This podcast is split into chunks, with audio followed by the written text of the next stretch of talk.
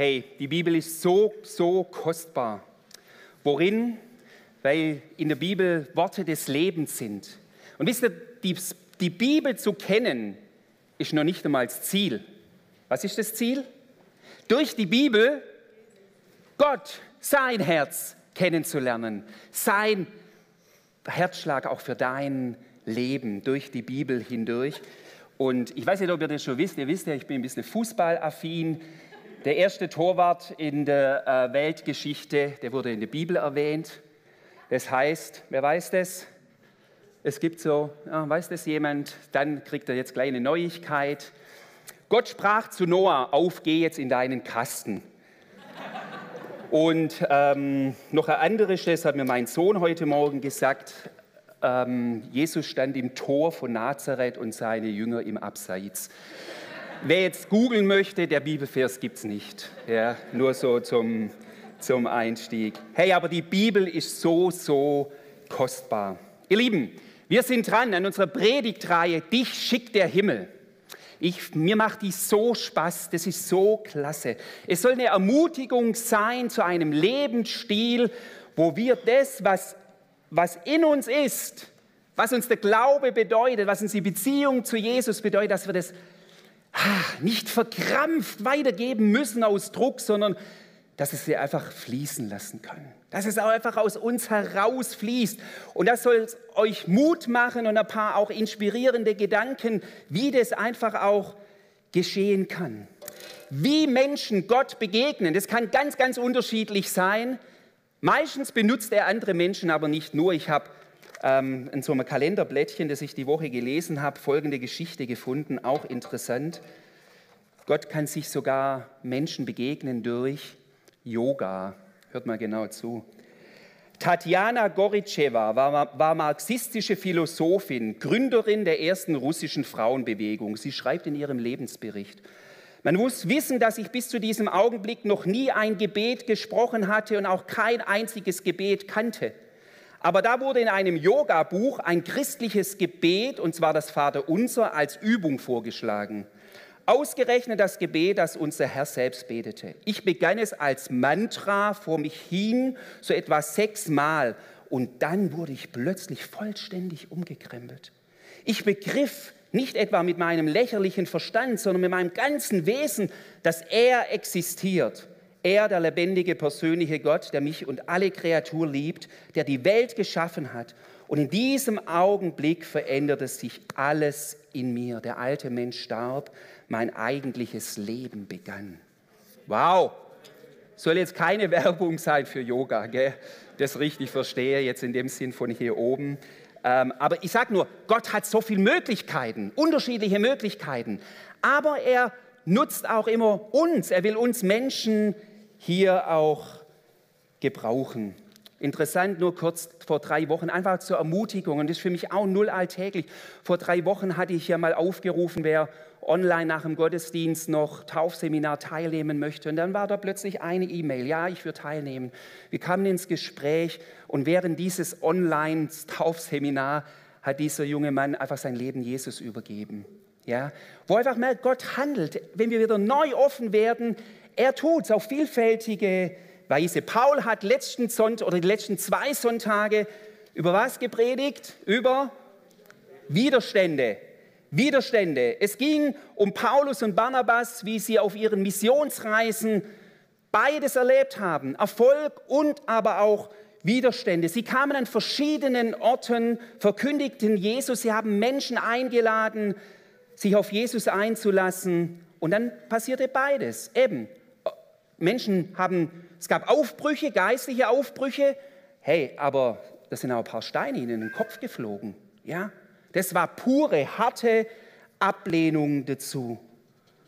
Und ähm, deutlich wurde, Widerstände sind normal. Wir müssen uns darauf einstellen, wenn wir etwas von Gott weitergeben. Natürlich müssen wir uns immer wieder fragen, da soll die Predigtreihe auch dazu dienen, dass wir es auf Weise auf weiße Weise, ja, gell, kann man so sagen, auf weiße Weise auch weitergeben, aber wir müssen auch damit rechnen, dass nicht alle Applaus klatschen. Das kann sein in deiner Familie, in deinem Arbeitsplatz, wo du auch bist. Es kann dir ganz schön auch Gegenwind entgegenblasen. Und darüber hat Paul auch, ähm, auch gepredigt und ermutigt, ein Stück auch das auszuhalten. Noch ein letzten Gedanke dazu. Wer würde von euch sagen, er wäre ein Dickkopf? Oh. Oh, eine Hand hinten. Also so ab und zu bin ich schon mal. Gell? So. Dickkopf ist ja bei uns negativ besetzt, stimmt's? Weil das eher was mit Sturheit zu tun hat. Ich habe nochmal in die Bibel geschaut, das ist ein Gedanke noch zum letzter Gedanke zu dem Widerstand. Dickkopf in der Bibel ist gar nicht so negativ besetzt. Ich zeige euch mal da jetzt einen Vers. Und was hat es mit, mit, mit auch Widerstandsfähigkeit zu tun? Im Buch Hesekiel, beim Propheten Hesekiel, finden wir folgenden Vers. Hesekiel 3, hier spricht Gott zu dem Propheten und der Prophet war auch vom Himmel geschickt. Und seine Message war manchmal auch herausfordernd und da war es auch Gegenwind, ähm, der ihm da entgegengeschlagen oder äh, geblasen hat. Hier sagt Gott zu ihm, zu Propheten, ich mache deine Stirn hart wie Diamant, härter als Kieselstein. Deshalb fürchte dich nicht vor ihnen und hab keine Angst, denn sie sind ein widerspenstiges Volk. Und er fügte hinzu, Menschenkind, nimm dir alles, was ich dir sage, zu Herzen und hör mir aufmerksam zu. Ich habe es mal so beschrieben. Hey, ich finde es ein gutes Bild. Harte Stirn, weiches Herz. Ist in diesem Vers. Gott spricht hier zu Hesekiel und sagt: Hey, ich will dein Angesicht hart machen, sogar wie ein Diamant, härter wie Kieselstein.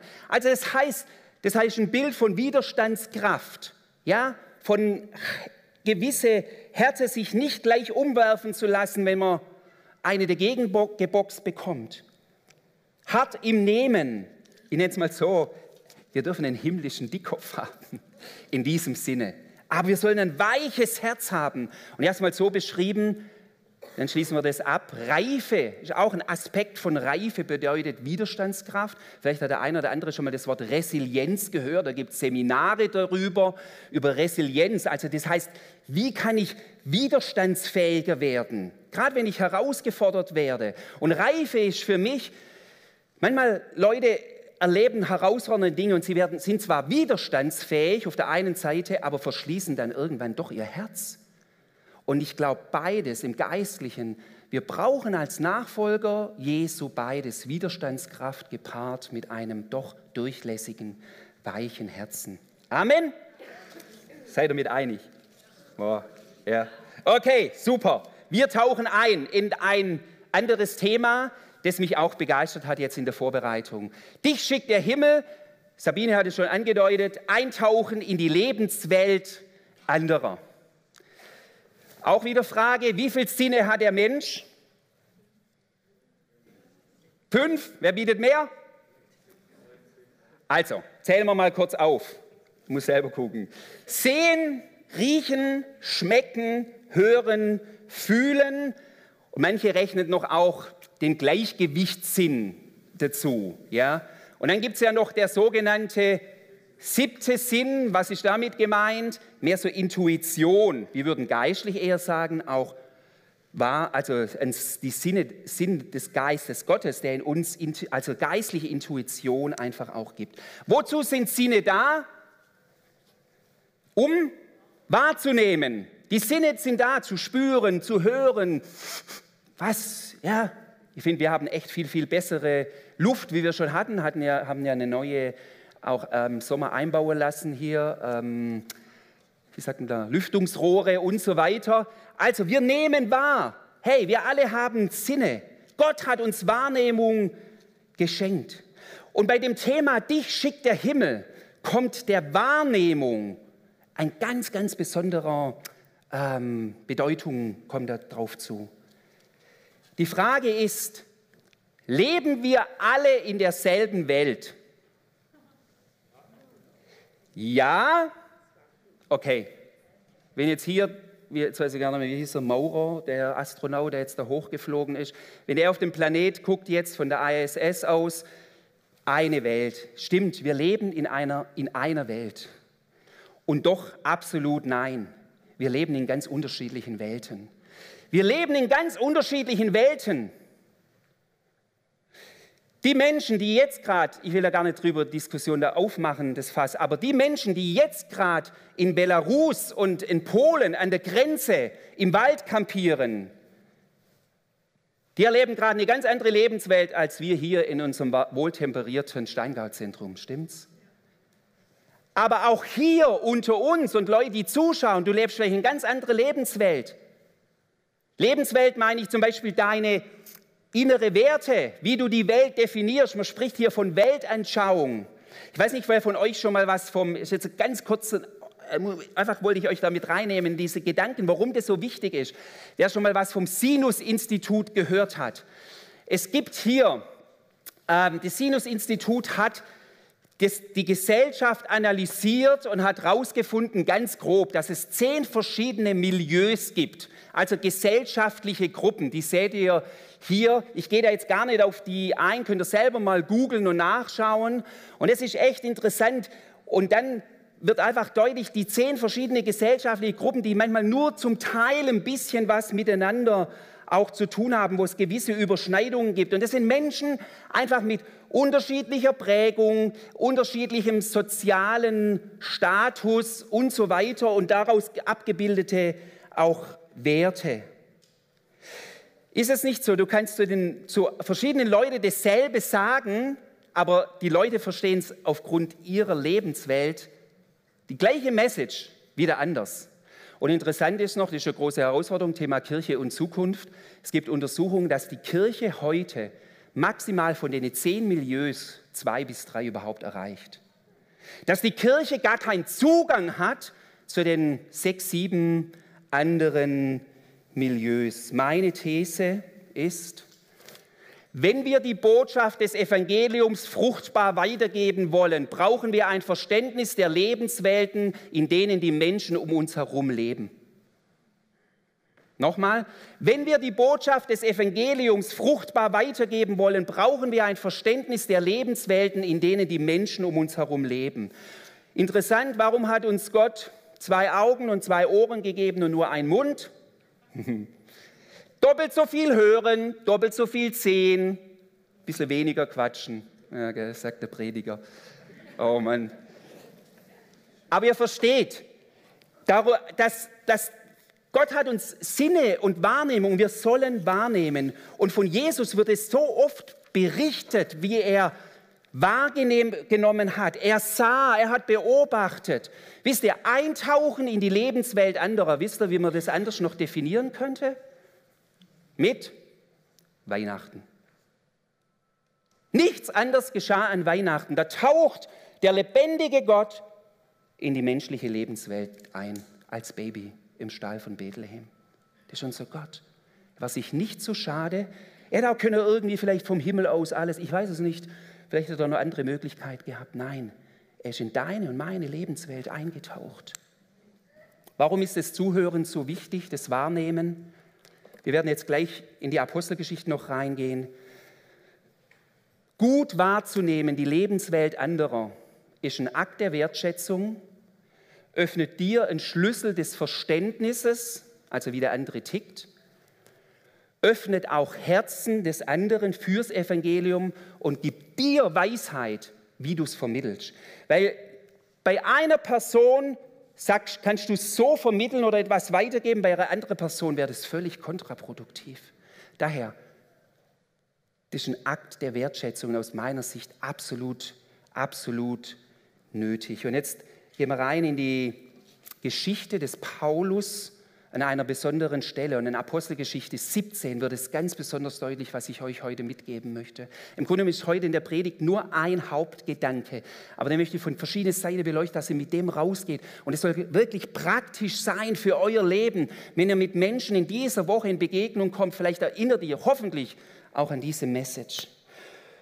Es ist, wir sind in der Stadt Athen, in der Stadt der Denker, der Philosophen. Philosophen heißt der Liebe zur Weisheit, Phileo und Sophia, diese Liebe zur Weisheit, wo Menschen sich über viele Dinge Gedanken machen, Ideen, Philosophien stricken. Und dann gab es dort in Athen so einen Hügel, den Hügel Ares, das war der Gott, Gottheit geweiht. Und da gab es eine Markthalle und auch ein Gerichtsgebäude. Und auf diesen Plätzen wurde viel diskutiert. Das hat den Athener Spaß gemacht. Und im Grunde genommen, das griechische Denken hat die damalige Zeit, obwohl es von der römischen Besatzung, Römer waren ja die Herrschaft, aber das griechische Denken hat ganz stark die Zeit damals ähm, geprägt und, by the way, die prägt bis heute unser westlich-demokratisches, aufgeklärtes Denken genauso auch noch mit. Und genau nach dieser Stadt kommt wer? Kommt Paulus. Paulus kommt nach Athen. Er ist jetzt nicht mehr mit Barnabas unterwegs. Da gab es ein bisschen Zoff, hatten die zwei. Mal sehen, ob wir das an einer anderen Stelle nochmal beleuchten. Mit dich schickt der Himmel. Die haben sich ein Stück entzweit und dann ist Paulus mit Silas und Timotheus auf die zweite Missionsreise gegangen. Und er hat zunächst jetzt Paulus und Timotheus sind noch an einer anderen Stelle. Paulus ist da vorausgereist und er ist jetzt alleine in Athen und wartet auf seine Mitstreiter. Und dann lesen wir folgendes, Apostelgeschichte 17. Dort heißt es, während Paulus in Athen auf sie wartete, also auf Timotheus und Silas, war er erschüttert über die vielen Götzen, die er überall in der Stadt sah. Er ging in die Synagoge, um mit den Juden und den gottesfürchtigen Nichtjuden zu reden und unterhielt sich außerdem täglich auf dem Marktplatz mit denen, die er dort antraf. Also, Paulus war wahrscheinlich zum ersten Mal in dieser Stadt Athen und dann macht er eine Sightseeing der speziellen Art. Ja, er geht jetzt nicht mit seiner Kamera oder Handykamera durch die Gegend oder wie manche jetzt nach Athen. Wow, was für schöne Akropolis. War schon mal jemand an der Akropolis? Ja, also schon tolle Gebäude oder wo es vielleicht noch gewisse Altäre oder sonst irgendwie gibt. Aber Paulus war nicht so fasziniert darüber. Wie war seine Reaktion? Er schaut genau hin und ist zutiefst erschüttert über die ganzen Götzenstatuen und sieht den geistlichen Zustand der Menschen, die dort leben. Er sieht diesen Glaubensmischmasch, diese viele, viele Gottheiten, wo jeder so sein Ding irgendwie, alles im Mixtopf, ja, in ähm, nee, Thermomix rein, zack, auf den Knopf drücken, dann werden so ein paar die Religionen dann einfach auch vermixt. Interessant, wir leben in einer ähnlichen Zeit. Ich habe kürzlich mal mit einer jungen Frau gesprochen, die hat gesagt, sie ist, sie ist Katholikin und sie wird nicht aus der Kirche austreten, das ist jetzt irgendwie wichtig, aber sie ähm, lebt ganz stark nach dem Buddhismus. Ja, nimm das irgendwie mit rein. Also in der Welt leben wir, in der Paulus hier auch ist. Er nimmt es so wahr. Und Paulus sieht, es heißt, er war unterwegs. Er sah, er nahm das wahr. Und was tat er? Er suchte das Gespräch. Und wisst ihr noch vielleicht dieses auch? Da heißt es, Paulus in dem Vers, wenn man den nochmal einblenden könnt, auch im Livestream, während Paulus in Athen auf sie wartete, war er erschüttert. Das ist interessant, das Wort erschüttert in dem Sinn, das kann man zweiseitig auslegen. Das man auf der einen Seite zornig, aber auch innerlich, bei Jesus heißt es auch mal, er war innerlich bewegt, es drehte sich ihm die Eingeweide um. Also auf der einen Seite war er, glaube ich, zornig, über diesen ganzen Götzengeschichte, aber auf der anderen Seite war er auch tief bewegt und über dieses, diese Verirrung der Menschen in der damaligen Zeit. Wisst ihr, ich glaube, das habe ich an anderer Stelle auch nochmal gesagt, wenn wir über dich schickt der Himmel nachdenken, ist immer eines das Grund, die Grundmotivation, die Liebe zu den Menschen. Ohne echte Menschenzugewandtheit bleibt unser Zeugnis steril. Das ist einfach so. Also, was macht Paulus? Er spricht, ist interessant, er spricht mit den Juden auch, er geht auch in die Synagoge, das haben wir schon auch manchmal gehört, unterhielt sich mit ihnen. Und dann heißt es aber auch, auf dem Marktplatz unterhielt er sich mit den Griechen. Interessant ist hier, dass Paulus hier zunächst keine Predigt hält, sondern was tut er? Er unterhält sich. Er wird sicherlich seine Meinung auch kundgetan haben, aber er war mit ihnen im Gespräch, er hat mit ihnen diskutiert. Paulus wusste, wenn ich die Menschen mit dem Evangelium erreichen möchte, dann muss ich zuerst auch verstehen, wie ihr Denken ist, wie ihr Herz ist. Und daher die Frage nochmal, wie gesagt, ich, wir drehen heute ums Ähnliche, aber dass das fest drin ist. Weißt du wirklich, wie dein Nachbar, dein Arbeitskollege wirklich tickt, wie er die Welt definiert, was er für Weltanschauung letztendlich hat. Wisst ihr, du kannst im gleichen Mehrfamilienhaus wohnen. Ich wohne im Mehrfamilienhaus. Du kannst in dem gleichen Haus wohnen Und das sind Leute mit ganz unterschiedlicher Weltanschauung. Ich habe letztes Jahr ein Online-Seminar gemacht, war ganz interessant, wo es gerade darum ging, um Denken, Wissenschaft und Glaube und wie kann man das irgendwie zusammenbringen, dass es keine Gegensätze sind. Und da war eine Aufgabe war, führt ein Gespräch mit jemandem, der Jesus noch nicht kennt, führt ein Gespräch und stellt Fragen und kriegt heraus, wie die Person die Welt definiert. Also das heißt, was der Sinn des Lebens ist, woher man kommt, wohin man auch geht, also die Grundfragen des Menschseins. Und macht bitte, bitte nur eines. Genau, gut, wenn ihr direkt gefragt werdet, aber haltet eher die Klappe und wenn überhaupt, stellt nur Fragen. Und ich habe mir überlegt, mit wem mache ich das? Und dann kam mir die Idee mit meinem Nachbarn, der ganz im Erdgeschoss wohnt, in unserem Mehrfamilienhaus. Ein Mann, mit dem ich immer mal wieder ja, sich kurz begegnet hat und ähm, er ist eine Führungskraft in einem großen Unternehmen und ich ich war mit ihm hier und da mal kurz im Gespräch, aber nichts Tieferes. Und dann habe ich ihn gefragt, das weiß nur letztes Jahr dann im, im Frühsommer, ob wir uns mal treffen könnten. Und, und ich sage euch, das war so ein geniales Gespräch. Ich, wenn ich, er, der, der Mann hat, hat sich hat aufgemacht, er hat erzählt aus seiner Kindheit, aus seinen Erfahrungen. Da hat jemand Interesse gezeigt und wirklich, es war nicht nur Interesse gezeigt, weil ich hier Hausaufgaben abhaken musste. Ja, das ist dann immer ein bisschen schwierig. Das war für mich sicherlich der Anlass, aber ich habe wirklich Interesse gezeigt und habe dann eher nachgefragt, Verständnisfragen. Das, mein erster Punkt, den ihr euch erinnert, Wertschätzung, Nachfragen, das öffnet immer Herzen. Das öffnet immer Herzen. Und mir gibt es ein Verständnis, warum er zum Beispiel vielleicht auch gegenüber dem Glauben überreserviert ist. Ich muss verstehen die Lebenswelt des anderen. Und jetzt, wenn wir uns in der Tiefgarage oder sonst irgendwie treffen, unsere Beziehung hat sich dadurch verändert. Das war echt richtig klasse. Ich habe schon gesagt, wie bekommst du raus, wie die Lebenswelt anderer ist, indem du ihnen einfach Fragen stellst. Ich glaube, Paulus war zwar ein krasser Verkündiger, absolut, aber er war auch ein genialer Zuhörer, ein genialer, der auch wahrgenommen hat. Ich lese mal hier. Da heißt es jetzt, und ist auch interessant, Sie nahmen ihn aber mit und führten ihn auf den Areopag und sprachen, können wir erfahren, was das für eine neue Lehre ist, die du lehrst?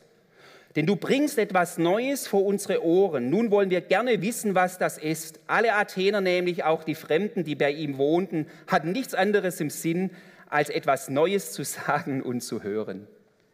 Genau, das war zwar die Mentalität, die die hatten, zu diskutieren, aber durch die Unterredung mit Paulus und weil er sie nicht jetzt irgendwie gleich verurteilt hat oder sonst irgendwie, waren sie bereit, auch seine Message zu hören, wo sie ihn aufgefordert haben.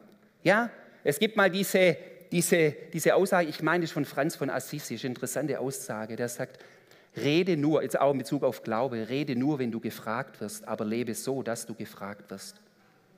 Wow.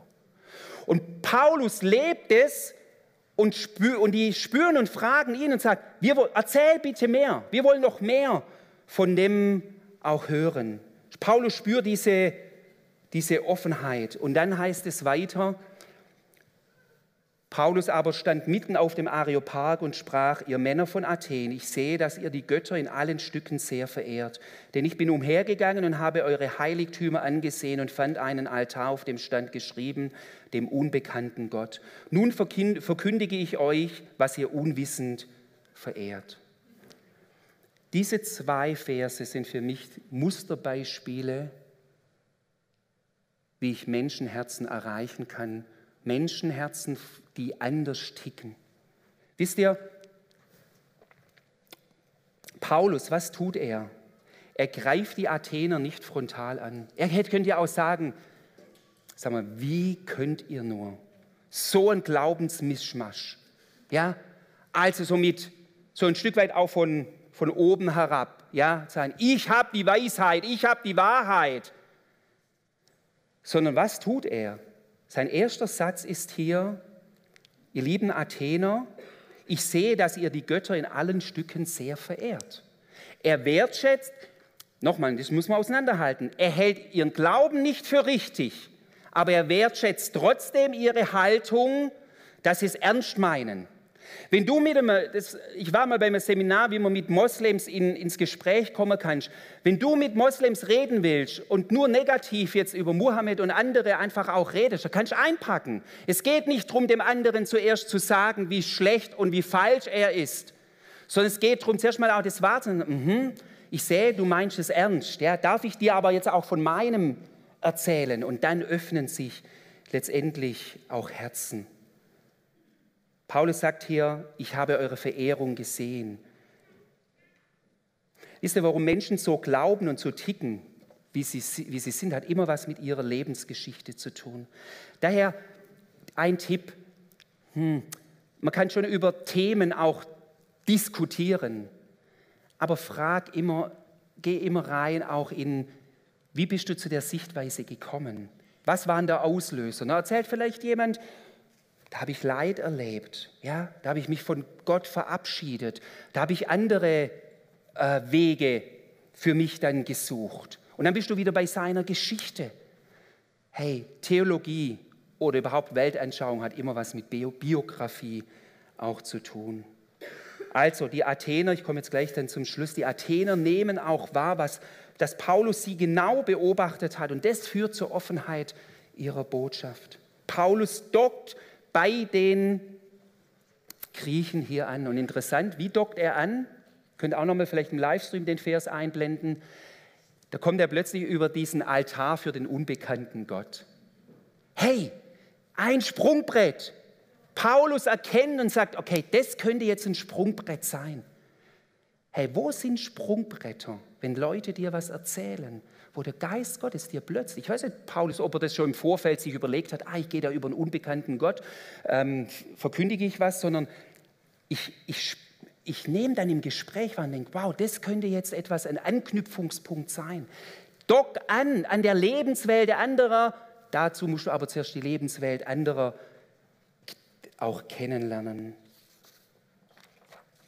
Und dann, und das ist noch interessant, der letzte Vers, Paulus sagt dann, und er verkündigt dann auch ganz klar, was, was seine Überzeugung ist, als er gefragt wird. Ja, es geht mir nicht darum, wir müssen nicht mit unserer Überzeugung hinterm Berg halten, aber Paulus sagt hier, der Gott, der die Welt gemacht hat und alles, was darin ist, er, der Herr des Himmels und der Erde, wohnt nicht in Tempeln, die mit Händen gemacht sind. Puh. Ja, hier stehen viele Tempel und Altäre, also er sagt es klar. Gott ist für, und dann kommt aber das, Gott ist für keinen von uns in unerreichbarer Ferne. Ja, in manchen Bibelübersetzungen ist, keinem von uns ist Gott fern.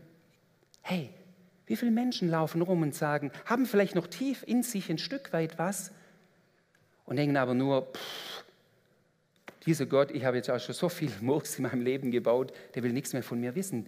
Keinem ist Gott wirklich fern.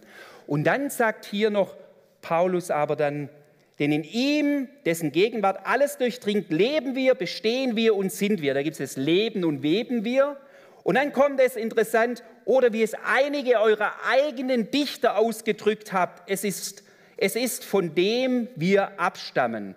Ist interessant, das will ich jetzt gar nicht vertiefen, aber interessant ist, Paulus argumentiert in der Synagoge mit was? Mit dem Alten Testament. Ja? Wenn er in den Synagogen predigt, argumentiert er im Alten Testament hier bei den Griechen, hätte es, hätte, hätte es null gebracht.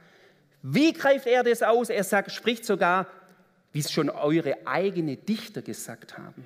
Also auch hier wieder Anknüpfungspunkt. Paulus hat sich ausgekannt, war da wirklich auch drin.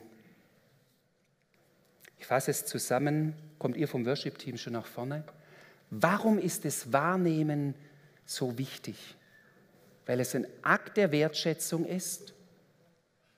Es ist wirklich nicht, es geht nicht darum, dich schickt der Himmel. Es ist ein Akt der Wertschätzung zuzuhören, weil es ein Schlüssel fürs Verständnis ist, weil es Herzen öffnet und es dir Weisheit gibt, auch wie du Zeugnis geben kannst. Probier das diese Woche aus. Darf ich dir, so wie ich da die Hausaufgabe bekommen hatte von meinem Online-Seminar, darf ich dir die Hausaufgabe geben, ganz praktisch. Entweder es ergibt sich irgendwie, wenn du im Geschäft bist oder wie auch immer, oder lad mal jemand ein, Aber nicht gleich mit dem Anspruch sagen, oh, von dem muss, muss ich ganz viel meinem Glauben erzählen, sondern einfach sagen, hey, mich würde einfach mal interessieren. Ich würde mal gerne hören, wie, wie, ja, wie dein Leben bisher war. Ja, können wir uns mal auf einen Kaffee treffen? Und dann stell diese Fragen, tauch ein in die Lebenswelt anderer. Erkenne ihr Herzschlag, erkenne ihre Nöte, ihr auch ihre Hoffnungen. Und dann, wenn du es erkennst, wird der Geist Gottes dir dann leiten, was und wie du es sagen wirst. Dich schickt der Himmel. Lasst uns aufstehen, ich mit uns beten. Edmund, spielst du ein bisschen?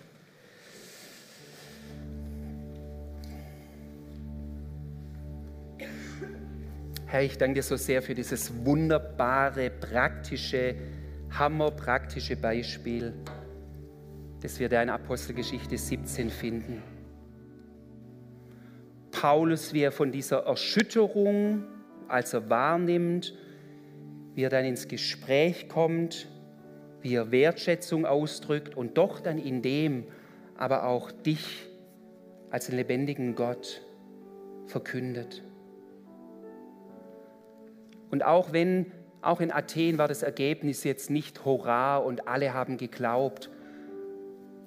Auch dort waren manche, die ablehnend waren, gespottet haben, manche, die gesagt haben, muss noch mal drüber nachdenken.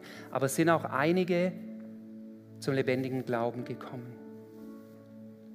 Vater, ich danke dir, dass wir in erster Linie uns nicht immer Gedanken machen müssen, was ist dann hinten, was kommt hinten ganz dann raus, sondern wir dürfen einfach leben, einfach sein.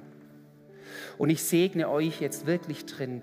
Ich, das ist so praktisch, so und trotzdem so ein Schlüssel für dich schickt der Himmel.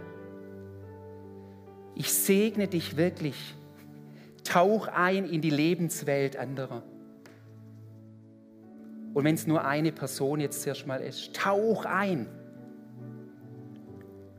Vielleicht denkst du, ich weiß ja, wie der tickt ich glaube zutiefst, wenn du wirklich eintauchst, wenn du noch mehr Fragen stellst, da werden sich noch andere Dinge offenbaren, an die du noch, die du noch nicht wahrgenommen hast.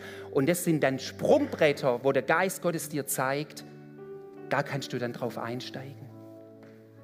Halleluja. Tauch ein. Sehe ich gerade alle mit so kleinen Schwimmbrillen, so im Geist einfach wie diese Schwimmbrillen, dass ihr das wie heute Morgen aufsetzt, auch ihr zu Hause, diese Schwimmbrillen, sagt, ja, ich will das wieder eintauchen. Jedes Leben ist einzigartig, jedes Leben ist kostbar, egal wie stark sich Menschen verlaufen haben.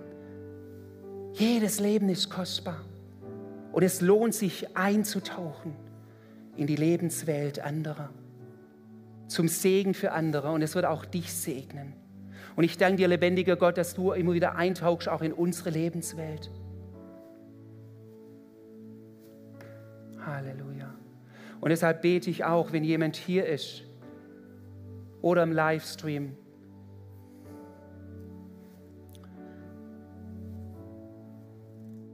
dass sein Leben merkt, ich, ich, ich bin eigentlich auf der Suche. Eigentlich waren die Athener auch auf der Suche. Und du bist bisher nicht angekommen auf dieser Suche.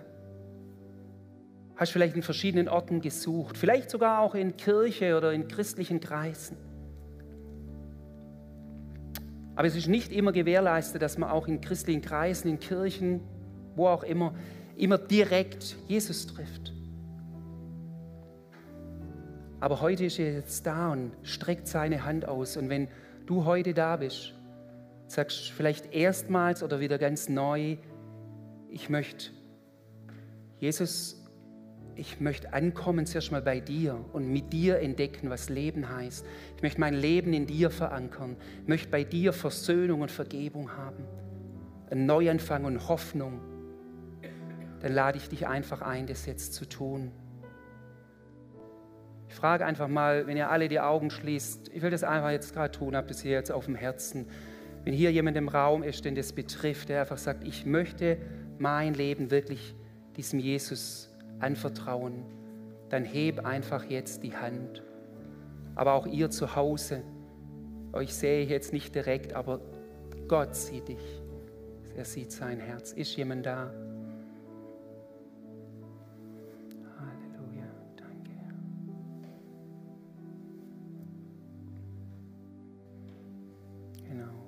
Ja, wir dürfen es auch immer wieder neu tun. Jesus, du bist die Quelle allen Seins.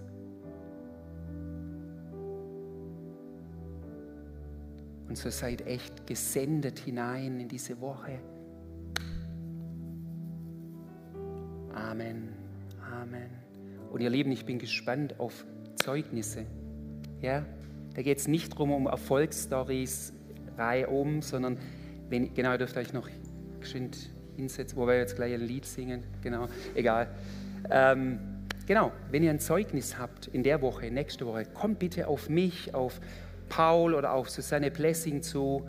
Ähm, teil das. Und dann kann man auch mal, ich finde es mal schön, wenn mal vielleicht hier sieben, acht Leute stehen und wir kurz mit dem Mikro, geht es jetzt nicht darum, jeder muss fünf Minuten erzählen, sondern einfach, hey, ich habe das und das gemacht, die und die Frage gestellt.